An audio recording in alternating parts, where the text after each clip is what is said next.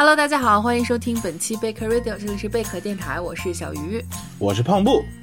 然后欢迎大家用微信搜索“贝壳电台零零一”，贝壳电台的全拼加零零一，然后找到我们的小助手，对，可以进入我们的这个电台粉丝群。是的啊，然后今天我跟胖布呢，其实是要聊一部即将上映的新片，呃，叫做《保你平安》，是一部呃大鹏导演、编剧、主演的一部喜剧电影。然后我跟胖布也是提前看到了这个点映场，呃，觉得这个整个影片它能够给人带来的欢乐啊，还有给你带来的一些。呃，文化含义或者说让你引发思考的一些东西还是有的，所以想给大家做一个推荐。是，嗯，那我先问问胖布吧，就是你看完这部片子，你的一个直观印象怎么样？我觉得这部片子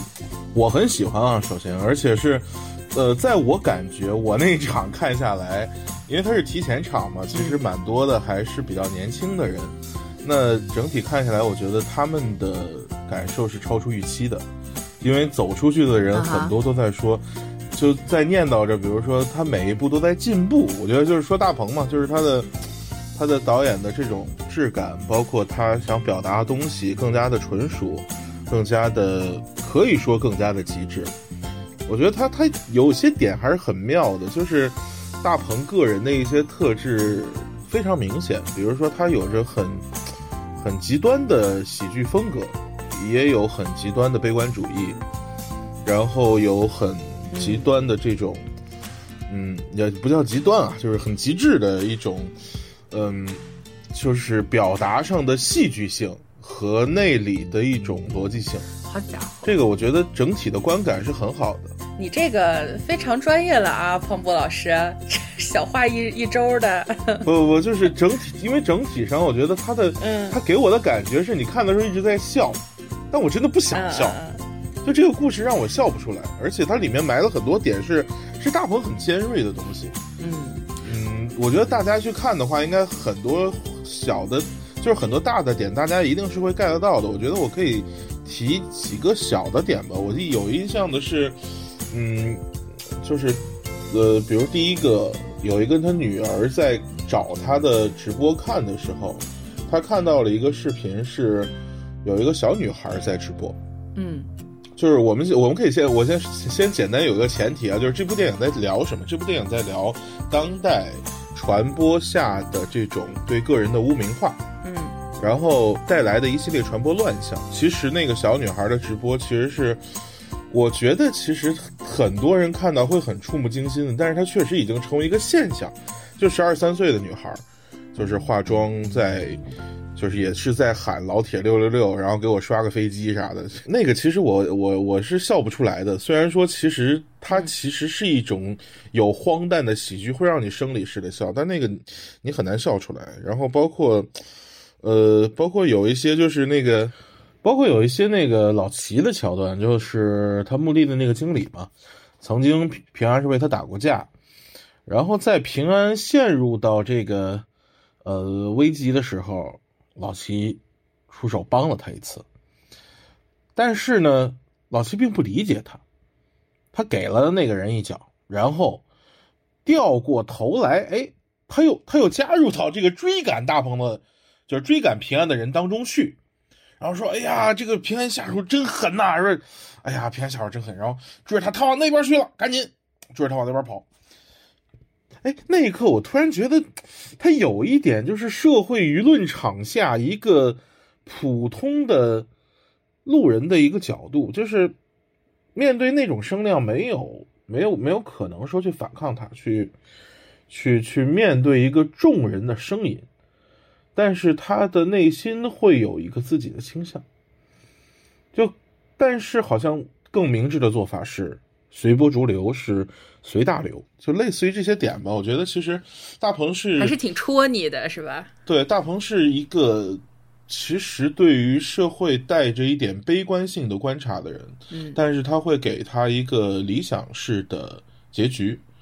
最后有一个突然的小翻盘，嗯。嗯，我不能说它是完全符合戏剧逻辑的，但是它是让我让我觉得在看完这个电影之后，它让这个电影完整，而且让我开心的一个处理。我觉得很很好。我觉得胖布还是你你还是比较偏感性的，我听下来，对，是，就是你对于它里边一些比较戳你的点，真的是比较受用。嗯然后，但是这个东西在我看来，我觉得它也是一种戏剧结构，嗯哼，当然当然，就它整体上，它玩的还是一种黑色幽默的类型片嘛。然后他想大鹏想做的，呃，我觉得是非常想，呃，非常明显，他就是想做一个黑色幽默的电影，然后做了本土化，然后采取呃选取了一些我们生活中显而易见的事情，包括就是说现在直播呀、流量时代呀、这个娱乐至死啊什么的，这也是平常他从他的这个生活角度最易于捕捉到的一个嗯。呃群像性的东西，所以我觉得他恰好就把这个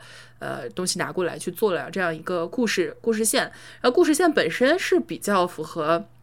就是黑色幽默喜剧那种感觉啊，就先是从一个很小的事情开始，然后到后面发展到一路发展到我去偷了一个骨灰盒，然后我 就很荒诞啊这个事情，然后到最后就是上演了一出这个警匪大片儿，然后那个警察其中贡献了一个我觉得很很妙的一个笑点，就一边追他一边说这个兄弟就偷个骨灰盒不至于啊，这个很逗。这个很逗，就是它整体故事给你呈现的这个荒诞性，我觉得是对，呃最有看点的一个，对于它故事题材上来说。然后还有就是简简单来说，就这个片子它是对我来对我而言，就是我觉得它是有幽默，就像你说的，嗯它它的那些笑点并不是就是。呃，它是服务于故事的，它不是那种呃挠你胳肢窝那种非要让你笑那种感觉，它是很自然的流露，这个是我喜欢的。然后还有一点就是，刚才你也提到了，他对社会的这种观察，包括他的一些自省和希望让大家从中呃来。呃，投射到自己身上，或者说，嗯，哪怕为这个一些不好风气的改变做出微薄的这种力量，我觉得这个出发点嗯是很好的，就是一就又又有笑声，然后又有温情，呃，这这样一个东西，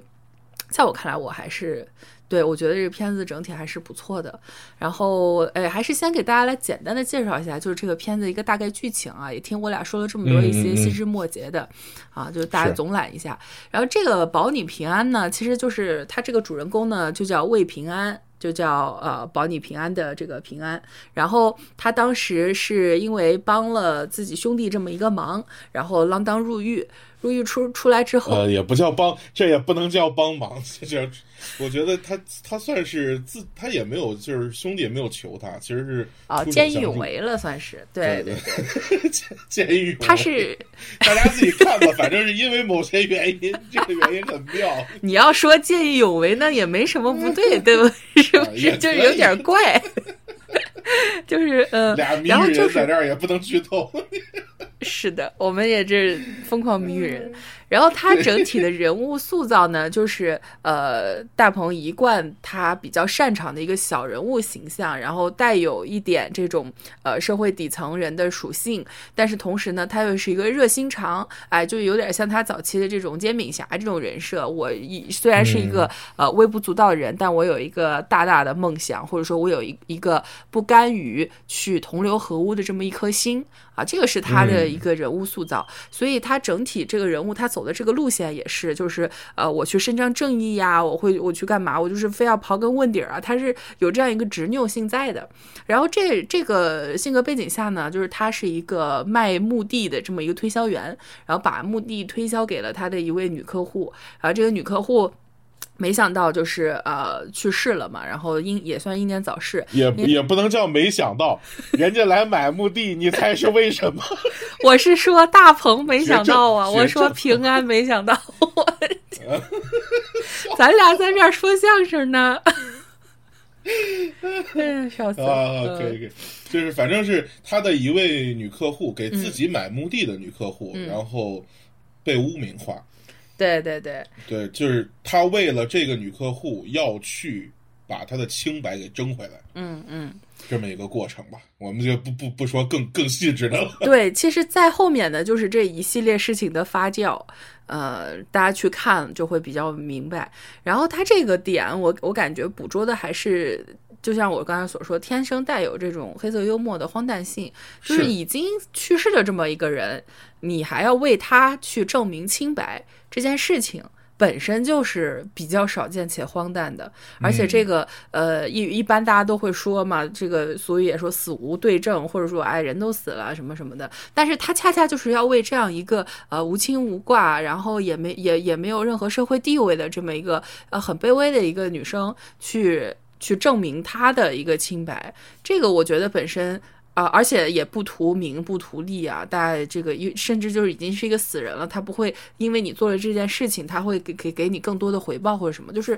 完全没有这方面的这个反馈之下，然后他要去做这样一件事情，并且呃自己也是付出了一定的代价。就这个本身这件事情，我觉得他这个选题呃还是比较就是稍微在。我们看过的国产电影里面，算是比较少见的一种切入点，这个也是它就是比较有创新性的一点。然后还有一我觉得有创新性的一点，就是他对社会的观察，以及他就是说真的，哎，我有这么一点责任感，我要把这件事情就说出来，呃，去揭露某种现实，或者说或者说就是因为我感觉像是网络暴力啊，或者说是呃网络污名化这种事情，大家已经说的很多了，已经被探讨的很多遍，但是好像没有一个。就是真正聚焦聚焦在这个问题上的一个电影，那他做了这样的一个题材，我觉得还是一个比较好的创新性的，嗯，呈现吧。其实我觉得拍摄叙事上的一个难点吧，我觉得其实你刚才也说到的，就是，嗯，他选的网络暴力这么一个切入点。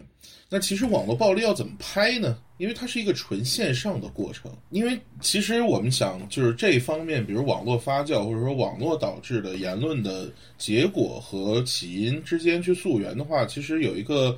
呃，是叫网去年的那呃前前两年那个。作品叫《网络网络迷踪》是吗？嗯，对，那个是桌面电影。对，用纯电脑桌面去拍了一个电影出来，就是他去做一个桌面的一个记录框，然后就去把它两个小时呃一百多分钟吧，反正把一个呃失踪案背后的故事给讲清楚。那其实他是用一层一层在网上去找这个过程去拍出来。那你在线下要怎么拍呢？就是大鹏其实是用了一个呃。依次找人的那么一条故事线，他反而把这个故事用这种方式给串起来的。嗯，其实这个是挺有意思的一个。然后其次，我觉得这个很难的点就在于你的动机是什么。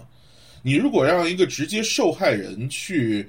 呃，去溯源，这个故事可能又没有那么有力量，它就纯变成一个呃寻找清白的故事。然后你或者是让一个呃。比如说，他的父亲，一个受害者的父亲去复仇，这个故事行不行？那那就变成深渊人了，嗯，或者是这个，或者是就是复仇故事嘛，对吧？或者就是那个那那个，呃，那个呃，连姆尼森演的那种系列，就是。暴风营救，对，对，什么什么营救是营救系列，嗯，但是他选了一个跟你其实八竿子打不着的人，就是想站出来说句话，哇，这个切入点，我觉得真的。挺妙的，就是，嗯，这真的很温暖。就那个那个东西，又跟受害人去自寻清白、去搜索，这个就不一样。他是在这个过程中，他本身是一种力量，甚至，嗯，让你很难在他追寻的前半截去共情的一个设定。然后你又必须在后半截把这个故事给补足，就是说他为什么你要给他一个。支撑点，你不能让他就说一个说说人间自有真情在，哪观众不信的。前半截我真的有担心过这个事情，但是后半截他补上了啊。尤其是这个这种差别，在整个电影结尾的那个地方，就是你看起来其实，嗯，好像事情已经结束了，好像施害者付出了代价，好像大鹏这个角色为平安，他又没有得到什么。对，就是反而是最最迷茫的一个时候。我觉得其实可可以期待一下，就是那个时候的，就放了一首音乐，就是我觉得这个可以说啊，就是王不易的那个翻唱了一版《祝你平安》，那个那个歌几乎是那个歌一响我就开始哭，因为。你跟我旁边看片的大妈一样 一样的反应，到后面哭的不行不行的审美的这个代疯狂抽搐，审美的这个代际看出来了。呃，我我其实里边也有泪点，但我不是这一块儿，因为呃，这一块儿最后他他的这个大家都知道他要的落的这个落点嘛。我我其实是在中间，就是他因为女儿也受到了欺负，他非常崩溃的那块儿，我是真的对对这个人物有共情，就是。呃，也不是说他，但但是他女儿在里边就遭受了呃校园校园霸凌吧，嗯算是这样这一个事件。具体事件我们就不说了，就是说他那个呃程度，并不是大家所想的，比方说呃我们看到的什么熔炉啊，或者说什么这这这种电影，但是他那个东西，如果是在一个父亲的眼里看，那就是痛，那就是无比的痛。对，所以当时他的那个反应，以及就是说，可能这件事情也也会发生，也是他会承担一副一部分责任的。所以他的那种自救呃自愧的心理，包括他没有能及时赶到女儿身边去保护女儿，嗯就是只能无奈的透过一个冰冷的屏幕去看着这样子一段呃非常凄惨的视频，然后他的那个。反应我觉得是让我很有代入感的，就是切身之痛，嗯恨不得这个刀是砸在自己身上的这种，呃，那那段我是有被感动到的。对，而且这把枪主要它在枪响以前，它也埋设了一个很长的线，就枪从一开始就放在那儿了。嗯，就从最早的时候，老冯跟他聊这件事，就是说，嗯、我他他在收买他，然后给他的其中一个选项就是，嗯，大鹏这个心结，但是这个心结是一直到那个时候啪一下爆开，然后变成一个几乎让他放弃整件事的一个由头。对，那个其实力量很强，真的很强。那个时候我是，我可能，我我当时差一点吧，反正但是对我的震撼是很大的，而且我那个时候真的共情，就是就是其实大鹏的这个 英大鹏的这种个人英雄片啊，就是小人物的英雄片，嗯。就他们都有这么一个过程，就是在。在最大的考验来临的时候，那一下真的会把人击溃的那个力量，嗯然后大鹏这部片子里放的是亲情，我觉得完全合理。我那个时候，就是我我大概有那么一个预期，就是可能在那个时候会有那样一个反转，但是就是那个东西完全合理，我觉得就叙事上是 OK 的，嗯，而且非常震撼。对。他这一部片子里的人物关系，我觉得塑造的都还不错。就是首先父女感情，呃，这个都挺讨喜的两个角色。然后女女女孩儿这个呃 B 线呢，也是辅助她去更好的体现、更好的表达这个主题。就是说，我们去嗯做这些事情，就看似无意义的事情，其实是为了呃给后后代或者说是年轻的人营造一个更好的信念感。这个也是服务于它主题的。然后包括嗯他在这个故事里边，呃，跟妹妹的关系啊，还有甚至跟前妻以及这个隔壁老王的关系，我觉得虽然不多啊，但就是这些小的点睛之笔，其实恰恰能够感受到他还是他。还是有一种温柔的心去看待这种世界的，而不是是一一说起啊，一说起前妻就是呃这个一地鸡毛，一说起这个前妻现在的老公，就是恨不得两个人怒目，就是像仇人一样。但是没有，他是这里边就相处的很好，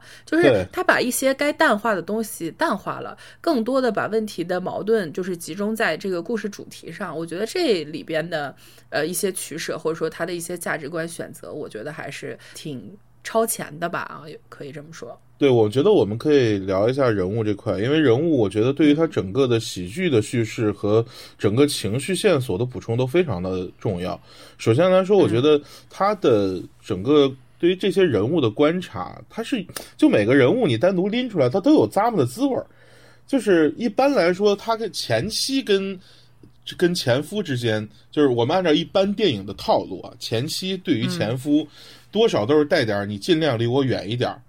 啊，那种感觉就是，嗯，就是，但是他不是说完全是厌恶的，他有带一点余情未了。但是我为了我现在的家庭，我不能跟你太近。就是以往的这种，呃，我们想二零一二也好啊，这飓风营救也好啊，就好像都带那么一点关系。然后前呃，然后前妻的现老公就是表面豁达。严防死守，就是这个关系。但这个好像这个片子又完全不一样，前妻是真的不想让他挨近女儿，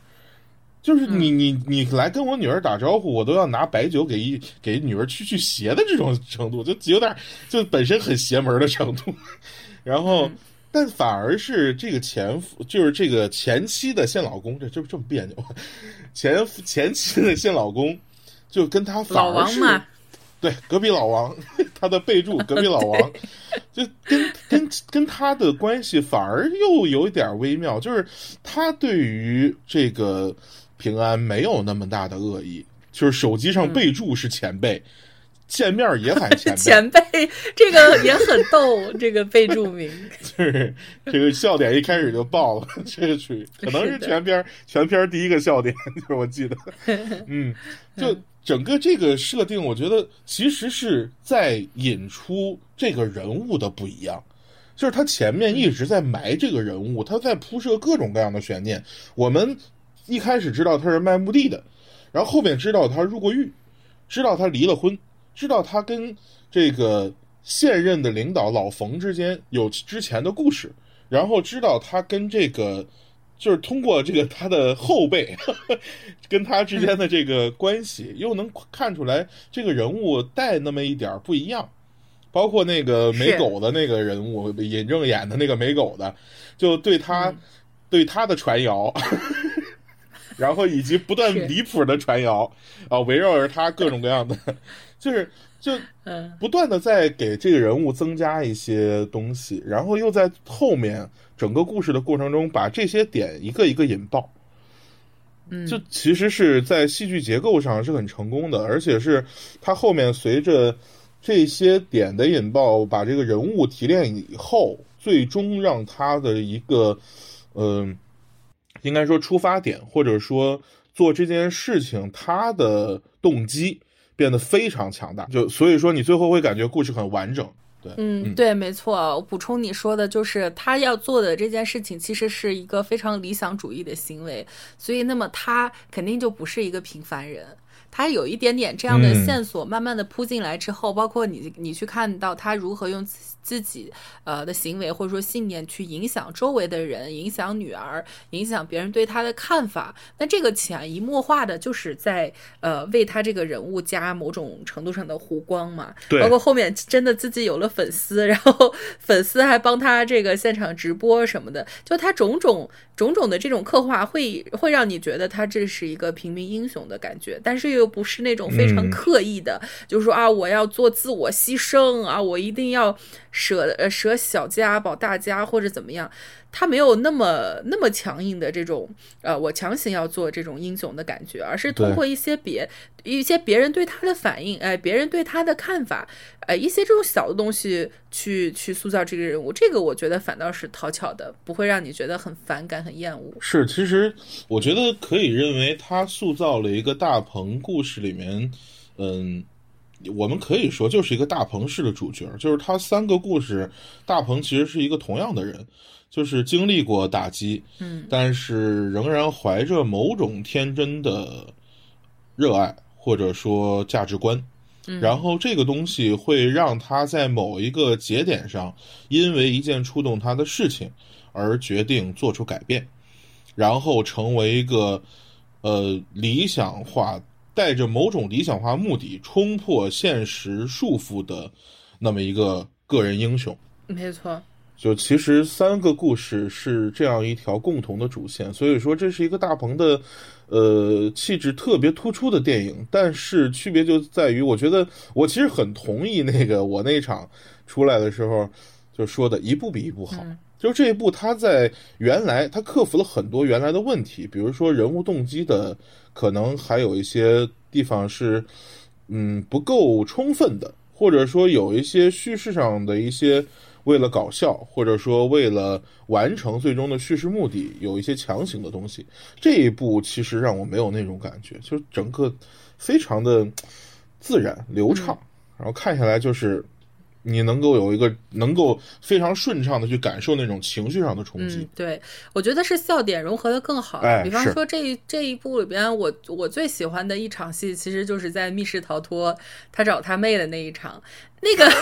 那 那个场景选择也很妙，真的，因为我我始终觉得，就是我们现在这个火遍全国的这个密室逃脱，真的是很很有故事可写的，非常适合做黑色幽默的电影。哎，完了，哎，真的就是在这个他的电影里边看出来了，看到了，而且里边有非常多的奇思妙想的设计，嗯，很多笑点，我觉得也是。抖的这个挺好的，所以那一场戏我其实非常的喜欢。然后，嗯，在这个喜剧之上呢，就是它其实还加入了一些你可以称之为有一点儿呃超现实主义的东西，有一些呃象征性的东西啥的。我我觉得他在这一部其实反倒尝试了很多不同的风格，然后也没有。说太太生硬，就融合的还算可以，再加上这一部它本身的表达是非常尖锐的，是具有很强的这种社会属性的。然后他也尝试把这种呃声源性的东西去说出来，甚至说借角色的呃台词去非常直白的去说出了很多。呃，一一针见血的一些话，嗯，就我觉得他的嗯还是给的比较足的吧。这个整体来说，那我们就是可以聊一聊，就是我们也呃隔靴搔痒了半天，就是说他这个什么大众呃这个社会性啊或者主题表达什么，我们就我们就不如聊聊这个事情。啊，我看电影的时候，我就联想到最近发生的一件事情，就跟这个故电影里边的故事很像。就他那个就是有一个染粉色头发的女生，嗯，然后她是照顾自己的。爷爷，嗯，我记得具体前史我有点忘了啊。反正这个这个事件，就是大家可以去网上搜，就是粉头发的女生啊，照顾自己的爷爷，嗯，考上了一所非常好的学校，然后就把那个录取通知书给给爷爷看。对，就是本来是一个很温馨的画面，但不知怎么的，后来就被人造谣，造成她是就传她的黄谣，就污名化这个女生，就是说她什么呃，这个染这种头发都做什么不正经不正经生意的，甚至还就。一路发展到说他跟他爷爷有不正当的关系，就是非常的离谱且魔幻。后来这个女生就是。嗯，她去辟谣也也抗争，然后有一部分人就是给她道歉，但是她在这个过程中受到了很大的伤害，就是呃或患上了这个抑郁症，然后虽然后也，当然她没有没有放弃啊，就是到后面也其实好呃好有好转，但是真正打击到她的是，就是因为他爷爷病重也蛮久的了，后来爷爷的离世就是给了他最重最重的一击，后来这个女孩就就自杀了，是一个非常。我觉得很悲惨的事情，就是你很难想到。能这种网上造谣能离谱到把一件大家认为都非常正常的事情，就是能污名化到最后付出这种生命的代价。就我看这部电影的时候，我觉得它整个这个呃思路，包括这件事情，就很就是就让我联想到前前面前前几天这个新闻，你会觉得非常的离谱啊。尤其是他到电影后面，他找到了所谓的最初的造谣者，嗯，大家问他为什么去造这个谣，他给出那个理由，你更是觉得就是冰冻三尺非一日之寒。就是那种呃，又又离谱，然后你又觉得又麻木，哎，还真的是真的是有这样的人，就是这种现实荒诞性，它是一个非常尖锐，而且捕捉的极其精准的这样一个社会议题。我觉得这个真的是挺不错的。我觉得我可以续着小鱼的具体说一下吧，就是这部电影的整个的展开，其实就是大鹏关于这种现象的一个情绪递进。啊，嗯，因为其实这个事，这类似的事件、类似的惨剧，我们见的太多了。就是黄瑶一张嘴，辟谣跑断腿，甚至说辟谣没有用，然后自己最后自毁。嗯嗯，从那个我记得从收快递啊，然后到不包括这次粉头发的女孩儿，呃，我觉得我们我们其实更多的时候去讨论说这件事情的起因是。就已经变成很无力的一个东西，就是网络本身它放大了怎样的一群一个一个或者说人性里面的小小小小黑点，或者说不是小黑点，就是在网络的这种弥漫下，它变成了一个巨大的阴影。从最开始的时候，大鹏向我们展示的是一个黄谣，但是其实它不仅谈的是黄谣，就是它的这种攻击力也不仅仅是倾向倾向于就是只倾注在女性身上。我们还是要看到，就是包括平安自己，他也变成了一个谣言的受害者。哦，是是是，对这一段的发展其实特别好，就是结合的很好，他把自己也卷进去了。嗯，而且这个谣言，嗯，可能没有那么残忍，但是它更加的荒诞，就它甚至是作为一个笑话被讲出来的。但是你回头去看的时候，你是明白他给你展示的是一整个谣言被传递的过程，就是就是首先让你看到的是一个谣言是怎样产生的，啊，就是我们我们看说这个东西好像没有那样一个证据，就大鹏一直在问证据是什么，没有证据，就是很听听谁说的。然后这这传，就很多人对这个东西，他是直接的就问说你我传个谣而已，我说这这个八个卦吃个瓜而已，你那么认真干什么？嗯，但是因为他们不是事件的承担责任的人，就是他们就是乐子人，就所谓这网上现在真的就有那么一批一批所谓的乐子人，就什么事情他都是怎么说呢？就是我们不能说他怀着恶意，至少来说他是麻木的去找乐子，就是任何人的命运，呃，或者说是。什么的，就是在在在这儿都是一个可以被轻量化的一个东西，因为你接触不到这个人，你也不会跟他的命运有交集。对，就是网络，就是削弱了所有的真实性，就是削弱了一个嗯，你跟你生活中真实的人会有的这种人与人之间的这种情感。你在网上看，就是感觉像是看。看一个呃飞过来的一张纸片上随便写的一个什么东西，就是削弱了很多的现实性，所以你就感觉哎很很多事情我不用精意，我可以去随意的去说些什么。对你确实是不能说怀着恶意，但就是一种麻木的不仁。嗯，老话说这个叫人有见面之情嘛。但是你想八卦这个东西，打从有人开始，过去是村口。每个人背着人在村口，大家在，比如干点什么 农农活或者说干点什么杂活的时候，大家在一起窃窃私语，那还是同乡的人，是你的熟人。然后只要说他不在，我们是可以聊一点他的小八卦的。这样的东西过去有，现在可能我们小时候在学校里面也是这样一种方式。在一个大群体里面，当某一个人不在面前的时候，其实其他人基于某些动机，即使不是所有这个群体的人都对他是恶意的，即使你的印象是无印象的，但是不妨碍说你在旁边吃瓜，然后这个东西会造成一个连锁的反应。在网络上就更是如此，那甚至这个人是我不认识的，那我更对他没有所谓的这种同理心，这种东西会被削弱到极致，能够支撑你不去说成为一个帮凶的，可能更大程度上就是你的公德心了。那这个东西其实束缚力是越来越弱的，那而尤其是你的言论是不用负责任的。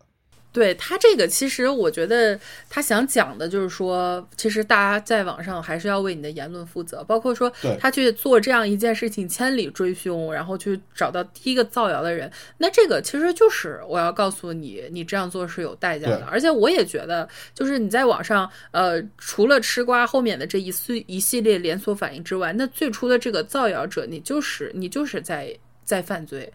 嗯，虽然最后感觉他受到的惩罚，也相比较于他掀起的这个风波造成的恶果来说是远远不够的，但是这个我觉得就是，嗯，包括那个呃罗翔老师不也经常在网上呃普法的时候会提到这个点嘛？大家都会有这样的议题，就是说你在网上的这种造谣呃造成的犯罪，那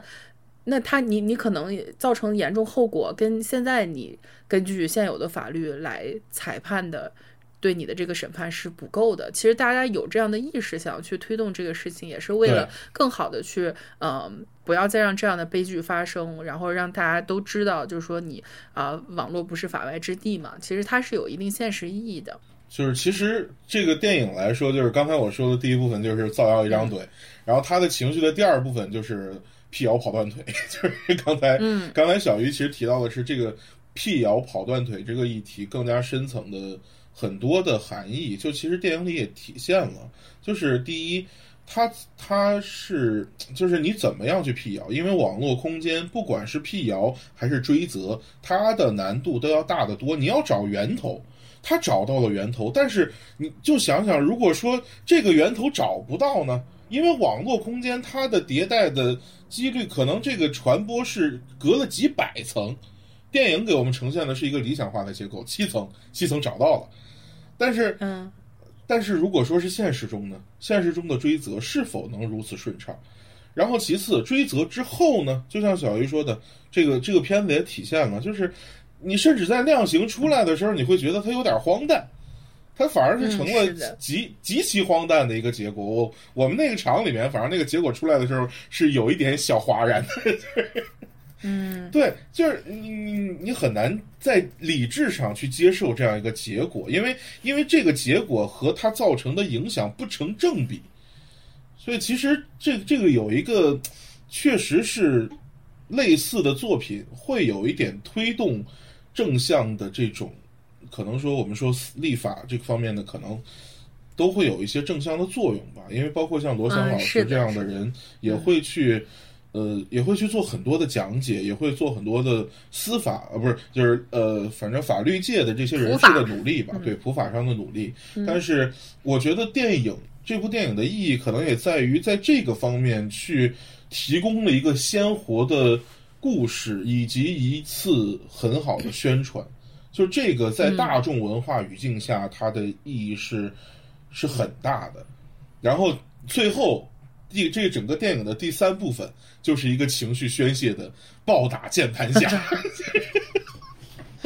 就很妙的是，就最后他的各种场景选择，他把这个人安排在安排在网吧里。我一开始以为这个人是一个网吧看场的或者怎么样，然后发现他就是一个在网吧玩的。哎，那为什么放在网吧里呢？OK，两个人一对打，我明白了，他抄起了一个键盘就想打平安。键盘侠。好的，我括号物理意义上。哎呀，大鹏，你真的就那会儿觉得大鹏真的啊太损了，就是。嗯，对，是的。就整个最后一个故事，就是大暴打键盘侠，就是把这个这种情绪啊，我要宣泄出来。就那一段你可以从就是从视觉语言上观看一整段暴打键盘侠的故事。是的，还是有一些巧思的吧。就是就是，其实是很情绪宣泄的一个。你说从电影叙事上，它没有必要性。但是你结合现实很有必要性，而且他对于那个人的塑造，我们你们到时候大家去看一下那个电影就知道了。那个人其实他也没有找，他不像前面的其他其他人，他找了一个成名的喜剧演员来挑这场戏，他选了一个反正我们是不太认识的一个面孔。但是那张脸出来，你就知道大鹏对于键盘侠的印象是什么了啊！是的，哎，我刚才说到这个，我想了一下。就是我，我感觉他这个片子，他还是把就是网络这种舆论发酵的荒诞性，一方面他把这个事情的尖锐度是有的，啊，去非常直指的这个直指的指出问题的核心，非常呃冷冽。然后另外一方面呢，他又把他玩了一个荒诞荒诞的东西，他又把呃这个味儿荒诞的味儿给做足了。就比方说，先是这个故事主线不说，就他后面玛丽演的这个角色，最后两个人。原本是宿敌，然后最后这个化解了矛盾之后，说了抖了个包袱，那个包袱我也觉得很好笑，而且是是对的，就是你觉得是是有人会造这样的谣的，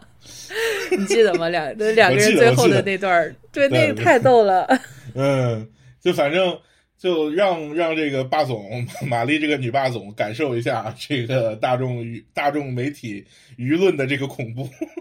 对，而且在那个时候，就是充分意识到，就是说这个东西是没完没了的。你刚起了一波，刚辟了一个谣，马上新的谣又出来了。对，这个东西吧，哎呀，就是因为它是一个笑话讲出来的，你又会觉得很好笑。但你一深思，哦，现实就是这样的，就是一波接着一波，无休无止啊。这个是我觉得他呃挺厉害的一个地方，就是把这个这个。问题的荒诞性给点出来了。对，我觉得这也是我之所以说大鹏是一个有一些理性悲观和这种感性乐观综合的一个，就是他在一个最终大获全胜的时候，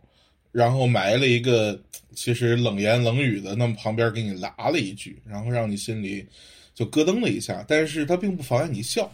这个感觉其实这这种这种分寸感处理的是很妙的，尤其是最后那个音乐。一起的时候，我觉得其实他解答了整个电影到那儿的时候依然没有解决的一个矛盾点，就是你到底为什么？你图什么？你你没有争来任何结果，那你为什么呢？但是就是那一刻音乐起来的时候，你会认同，嗯，他说的就是你要做正确的事，做好人，做好事，然后行正道。那那个你觉得 OK？我认可了。啊，我觉得大鹏还真的是挺懂，就是，呃，我觉得我们呃，我们这个民族或者说我们的社会，大家所追求的比较朴实的价值观，还真的是这样的，就是说，我不祈求我做什么英雄，嗯，然后我的生活也有种种的坎坷，我在保全自己的这个前提下呢，我能做一点点的善意，然后去呃。不要去危害到别人，或者说能够帮助到别人更好，就大家都平平安安的啊，就追求这样的一种价值。嗯，我觉得他真的是蛮还蛮懂，就是国人心理的。对，就是我们的这个价值观确实是这样的。嗯，最后那个让让大家觉得动容的点，也是因为切的算是比较准的。我觉得大众心理这一块儿，对他一直是嗯嗯把握的，还就是没啥偏差。而且我觉得他现在是把握的越来越好了，就是尤其是。对，在塑造人物上，因为这个电影我觉得很值得一提的，就是它的人物塑造，还有涉及到一个群像的问题。因为其实我们看演员表也会发现啊，这是一个群星荟萃的阵容，就 就你单看阵容就感觉跟个喜剧大拜年似的，喜剧明星大拜年似的，就呃各各路豪杰啊汇于一堂，但是。就是我们前面也说了，他是用这些人物一个一个把这个情节给拎起来的。就他们整个追凶的所谓追凶吧，追凶的过程中，他遇到的一个一个串联这个信息的点，都是这些喜剧人给他串起来的。然后在这些人身上，他其实埋了很多的戏。就每一个人物出来，你会发现这个人物他都挺典型的，就他代表了一批人。然后这个人呢，他又，他又有着自己的一个小故事，啊，你比如贾冰是比较极致的一个，就是就你单说那个人物设定，就是我们可以说那是一个相当好的 sketch，是的，对，对，就是他这种设计的东西，我觉得他第一是我们说喜剧性上，喜剧性的这种巧妙绝对是足够的，然后呢，你从这个。嗯，就呃，就是喜剧性的，不仅是喜剧性，它还有一个合家欢属性。因为那么多喜剧明星，对它的整个叙事的，呃，也不说叙事吧，不仅是叙事吧，就那么多喜剧明星，它带来的帮助不仅是叙事上的，也是一个市场上的，可以这么说，票房肯定是有有拉动作用的。而且，喜剧明星凑齐的人不少，但用的好的人不多。嗯，但这一步上，它可以说。让这些人都放到了一个让你感觉舒服的位置上，让每个人都能给电影加分，嗯，这个真的很难，嗯，呃，反正大鹏的这个一些作品。我现在回看了一下，我倒是步步都看了。我我也不是说就是会一直刻意的追，但是总是会在那个时间点上去看。然后现在相比起来，我觉得他在做这个人物以及做故事上确实纯熟了不少。你像早期的他从煎饼侠再到缝纫机乐队啊，这两个片子他也就也有我们刚才说的一些东西，喜剧性啊，或者说他的一些社会价值啊啊，一些他所呃这个痴迷于去塑造的一些小小小的英。雄雄人物啊，等等，其实都有，但是你那两部还是有很多强硬之感，就是会让你觉得，嗯，那种中二感会更足，然后呃，想要去煽动你去呃进入他那个想表达那个情绪的那种。嗯，感觉卯卯着劲儿的那个感觉更更强一点，但是这一部的话，我觉得它就是更自然，就塑造人物这一块，就像我们刚才所说的，他用了一些巧劲儿，不是那种愣愣我要通过大场面去铺啊，这千万人的开始一个缝纫机这个乐队表演现场，他他没有用到这种很硬的这种方式，千人千人大合唱，对。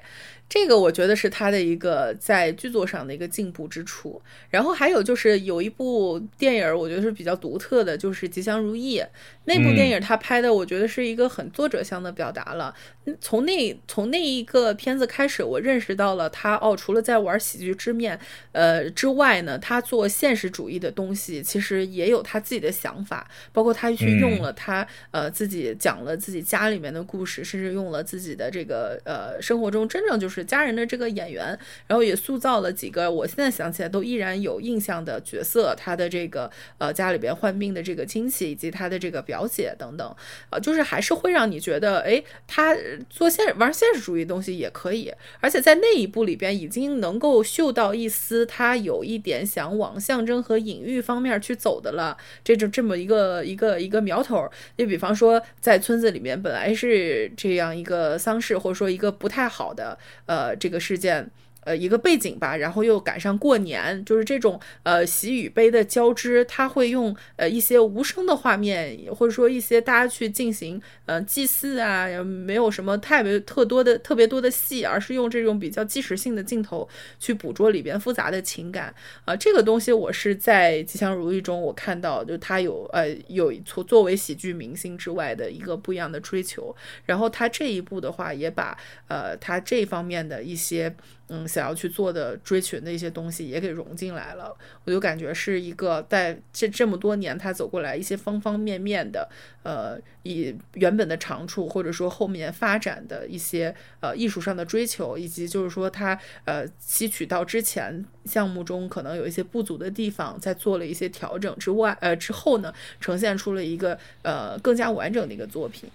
对，我觉得其实这是大鹏在个人状态上，我们看到一个成熟的大鹏的样子。就是像你说的，之前两部电影他有那种卯着劲儿的感觉，然后再到《吉祥如意》的作者性，在这部电影里面，我们能看到的是他在叙事上的自信。就是这两方面的东西，呃，在这部电影里面的一个综合，就是我说我想说的话，但是我会希望用你能够 get 的那种。语法去让你听懂，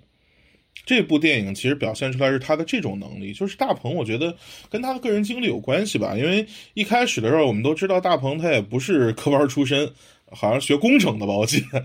然后，呃，然后开始的时候进北京做北漂，到那个呃搜狐做呃做主持人。那个时候还好像是他那个节目，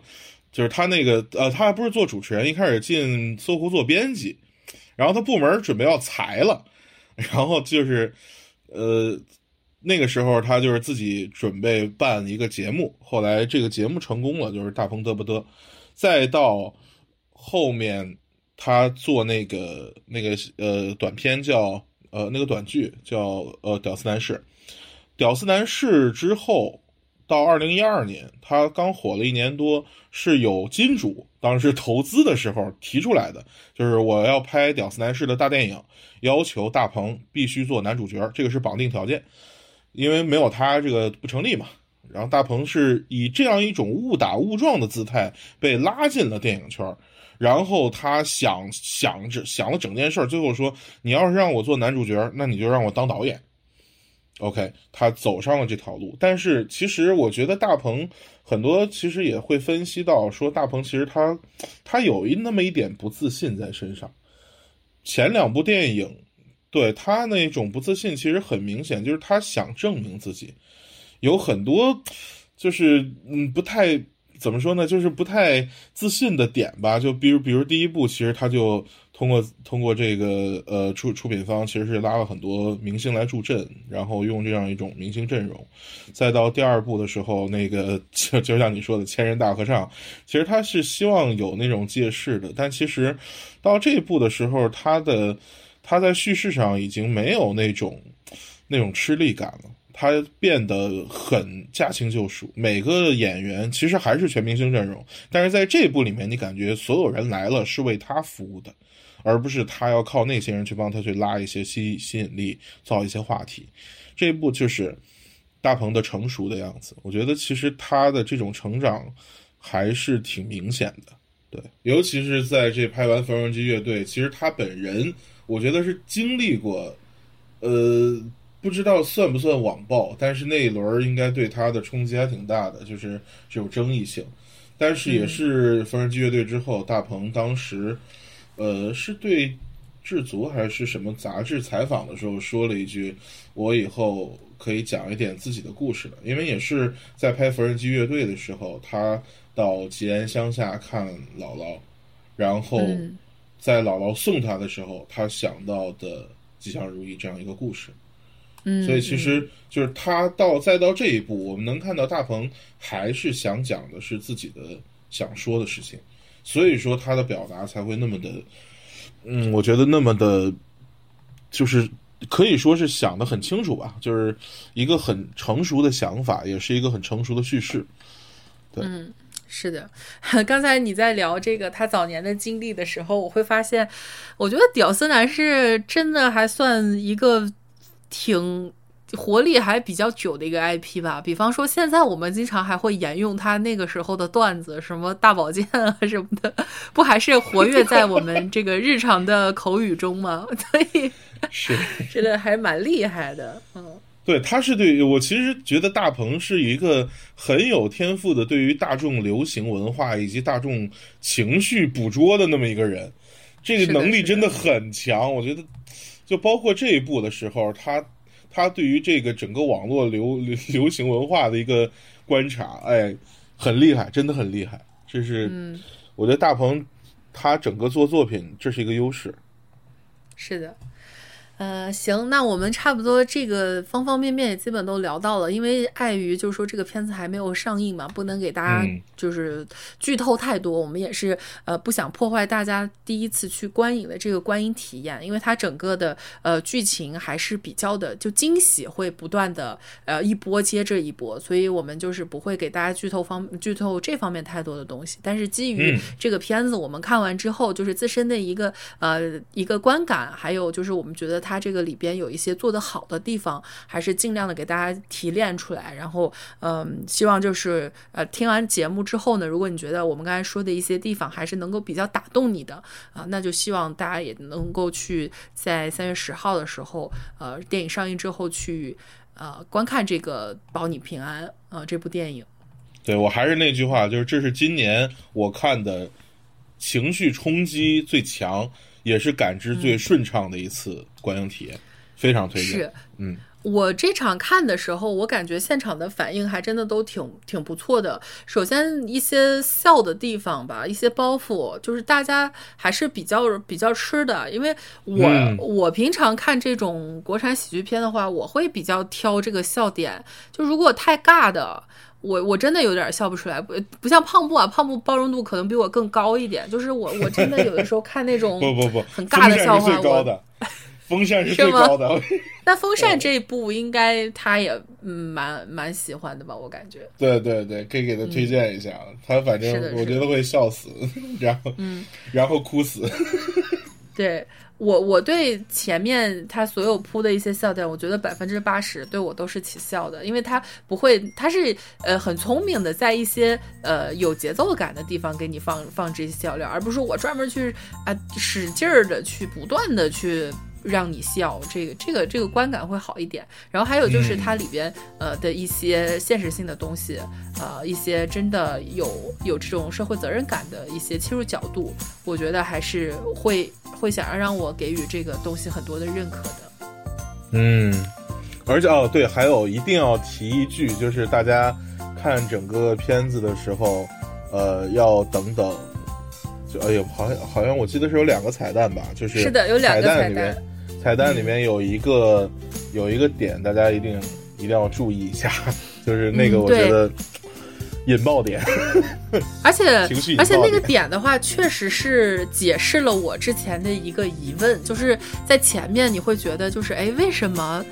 为什么他们两个人之间感情这么深呢？哦，看完那个彩蛋之后，哦哦，明白了明白了，那合理了，嗯。都合理，都很合理，东西在，而且还有还有那行字幕在，就本来看那个小故事，我就已经开始哭了。那行字幕一出来，哇，我当时就崩了。然后那个时候非常尴尬，因为我那个电影院就很不负责任的在放彩蛋的时候灯已经开了，然后 就射死了，射死现场，哭崩了已经。然后然后周围的人就开始离席，然后我就要要使劲的憋住。笑死了，这个一点都不沉静啊！真的，真的就就很尴尬。行，那就是大家看这部电影的时候，呃，给最后的彩蛋多留一点时间啊，就是把，对对对，还是带有很多剧情向的东西的。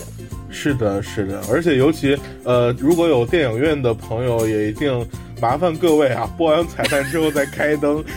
这个不要开灯开太早，就保护一下胖胖布这这种就是类胖布人群，对比较沉浸式的观影人群。对对对，尤其那个，因为最后那句字幕，它也不仅仅是电影本身带来的力量，它其实涉及到导演的朋友以及他的一些故人，